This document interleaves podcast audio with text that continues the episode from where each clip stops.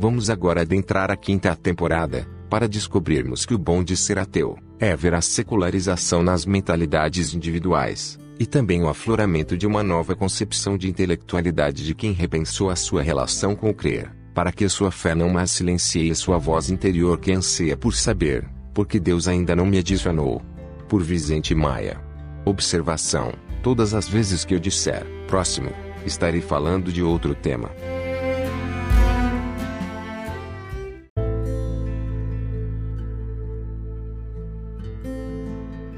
Tudo bem, que quem tem espírito crítico não precisa de Espírito Santo? Mas se toda e qualquer pessoa que lê a Bíblia pode interpretá-la a partir da assistência do Espírito Santo, ou se estiver sob o rótulo de protestante, porque todo dia se abre uma nova igreja para se pregar para novos crentes. Aliás, se Lutero não era confiável, por que razão um crente desavisado deveria dar crédito a um pastor, padre que lhe vem falar de Jesus e seus ensinamentos? Se até mesmo a existência de Jesus e seus ensinamentos também não o são. Haja vista que tudo que Jesus supostamente fez ou falou, já havia sido dito, ou supostamente falado por outros deuses solares. Outro detalhe, até entendo Lutero ter dito que a razão deveria ser destruída em todos os cristãos. Mas qual o sentido de um homem místico dizer de boca cheia: a religião é baseada na fé e não na razão, como se esse fosse um argumento razoável para respaldar tal irracionalidade? Próximo. Se William Shakespeare estiver certo de que choramos ao nascer, porque chegamos a este imenso cenário de dementes, está explicado porque nossos entes queridos choram quando morremos, pois, no Apocalipse 21:8, está escrito: Mas, quanto aos tímidos, e aos incrédulos, e aos abomináveis, e aos homicidas, e aos fornicadores, e aos feiticeiros, e aos idólatras e a todos os mentirosos, a sua parte será no lago que arde com fogo e enxofre. Baseado nessa passagem, eu pergunto ao Sr. Dr. WLC: Eu sei que o senhor não é idólatra, incrédulo, abominável, homicida, mas vai me dizer que, mesmo sendo um bom cristão, o senhor nunca mentiu? Fala a verdade, não seja tímido. Próximo. Tudo bem que, da mesma forma que é difícil para um ateu entender a natureza divina, também deve ser difícil para Deus entender a natureza humana. Mas por que essa mania de destruição em massa de seus filhos?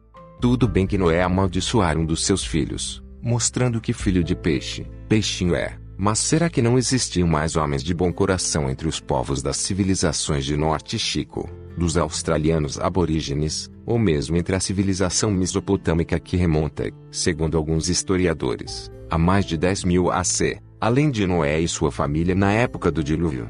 Diria um crente, mas essas civilizações não existiam na época do dilúvio bíblico. Meu caro, se a epopeia de Gilgamesh, antiga versão suméria do dilúvio, contou sobre o dilúvio universal antes da Bíblia, haja vista que a história suméria é mais antiga que o livro de Gênesis, escrito por volta de 1400 a.C., e o épico poema mesopotâmico, escrito pelos sumérios em algum momento em torno de 2000 AC, podemos afirmar ter a Bíblia plagiado a narrativa sobre a epopeia de Gilgamesh. Mas isso não importa. Eu quero saber, por que um Deus onisciente mataria a todos em Sodoma e Gomorra, devido a seus pecados, dentre os quais a tentativa de estupro a dois anjos do Senhor e pouparia Ló, que viria praticar o incesto com as suas filhas. Porque não poupou ao menos as crianças, se essas ainda não praticavam atos contrários à moral dos antigos israelitas. Agora eu entendo porque alguém disse que depois do dilúvio, ficou claro que errar não é só privilégio humano. Próximo. Alguém disse que milagres não contrariam as leis da natureza, já que se existissem eles contrariam apenas aquilo que sabemos da natureza. Mas qual o sentido de se acreditar que as leis do universo possam ser alteradas para atender os mais excêntricos pedidos, como Deus abrindo o mar, parando o sol e a lua, se isso são fatos impossíveis de se acontecer? Tudo bem que para Jules Henry Poincaré é um milagre é que não existam constantemente milagres.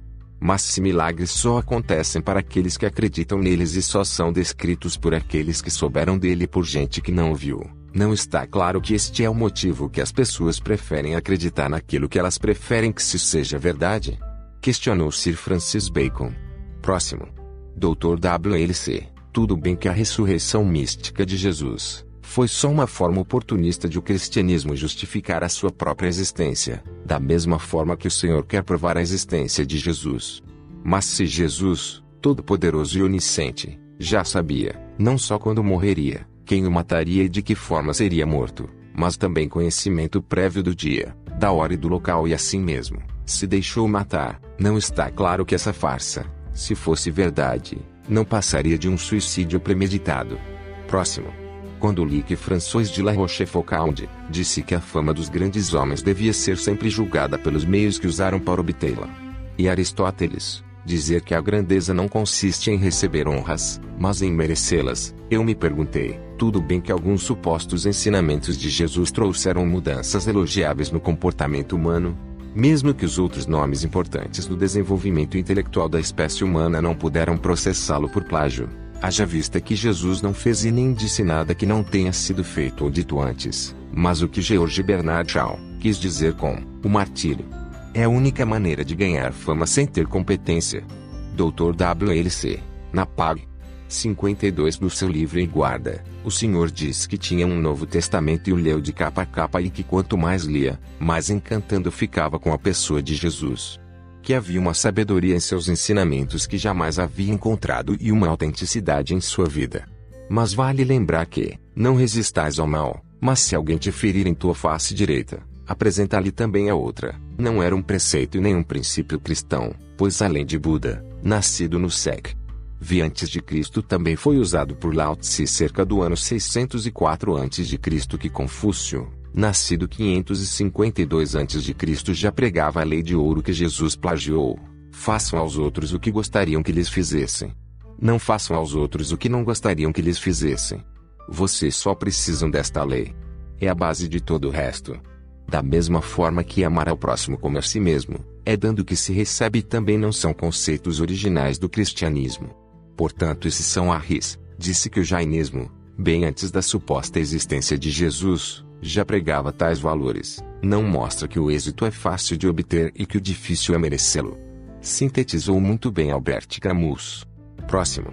Quando eu li que Voltaire disse que se Deus não existisse, teria sido preciso inventá-lo e que a originalidade não é mais do que uma imitação criteriosa. Na hora eu imaginei que a pessoa que inventou o Deus atual pensou exatamente a mesma coisa antes de modelá-lo criteriosamente para fazê-lo parecer diferente, mas com as mesmas características dos outros deuses solares feitos à imagem e semelhança da imaginação dos seus inventores. Próximo. Só para saber, até entendo Albert Einstein certa vez dizer: se a minha teoria da relatividade estiver correta, a Alemanha dirá que sou alemão e a França, que sou cidadão do mundo. Mas se eu estiver errado, a França sustentará que sou alemão e a Alemanha garantirá que sou judeu. Mas porque Jesus é chamado de Nazareno, se ele nasceu em Belém? Porque a sua igreja é romana e não hierosolimitana, se ela não nasceu em Roma, mas em Jerusalém. Próximo. Ser ateu é não precisar ler todos os livros de uma, ou de todas as religiões para ter certeza que não acreditamos em seus deuses. Diria um crente, até entendo que um ateu não precise ler todos os livros de uma, onde todas as religiões para ter certeza que não acredita nos vários deuses, mas arvorar-se conhecedor das ideias católicas sem ter lido, ou estudado a Bíblia toda, é de uma ignorância tamanha que por si só desclassifica a sua crítica. Por isso, os chamo de hipócritas. Mas saiba que hipocrisia é ver crente aceitando o enredo bíblico devido à sua popularização e quase nunca por estudo sério e profundo, já que o mesmo é como um contrato para o uso de um software na internet, ou aqueles processos volumosos que ninguém lê suas entrelinhas, só passam as vistas, ou o mouse para clicar, aceito. Ou você conhece alguém com visão crítica que a leu toda e continua acreditando?